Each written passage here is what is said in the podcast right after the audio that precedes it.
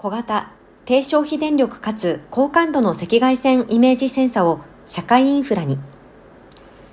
人や物からの赤外線を電気信号に変換して情報を得ます。暗闇でも機能するイメージセンサは、自動車のナイトビジョン、航空機の航行支援システム、防犯カメラなどで活用されていて、極低温で動作する冷却型と常温付近で動作する非冷却型とがあります。前者は高感度で応答性に優れていますが、冷却器を要するため、大型、高価で電力消費が大きく、冷却器の定期メンテナンスも必要となります。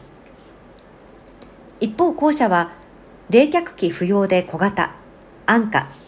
低消費電力といった特徴を有しますが、冷却型に比べて感度や解像度が劣っていたということです。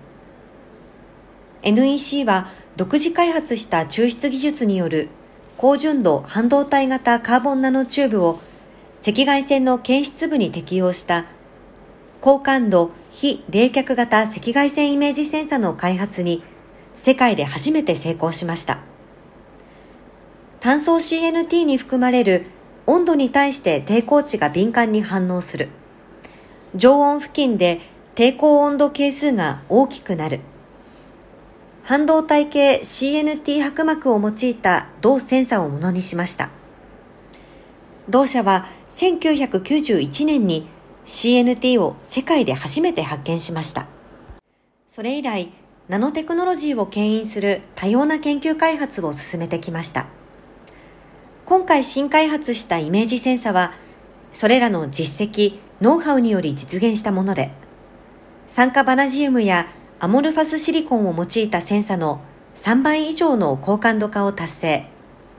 従来の非冷却型に採用している熱分離構造と同構造用のメムス素子化技術、印刷トランジスタなどで培ってきた CNT の印刷製造技術を融合して新たなデバイス構造を具現化しました。それらをアレイ化した 640×480 画素の高精細な非冷却型赤外線イメージセンサの動作に成功しました。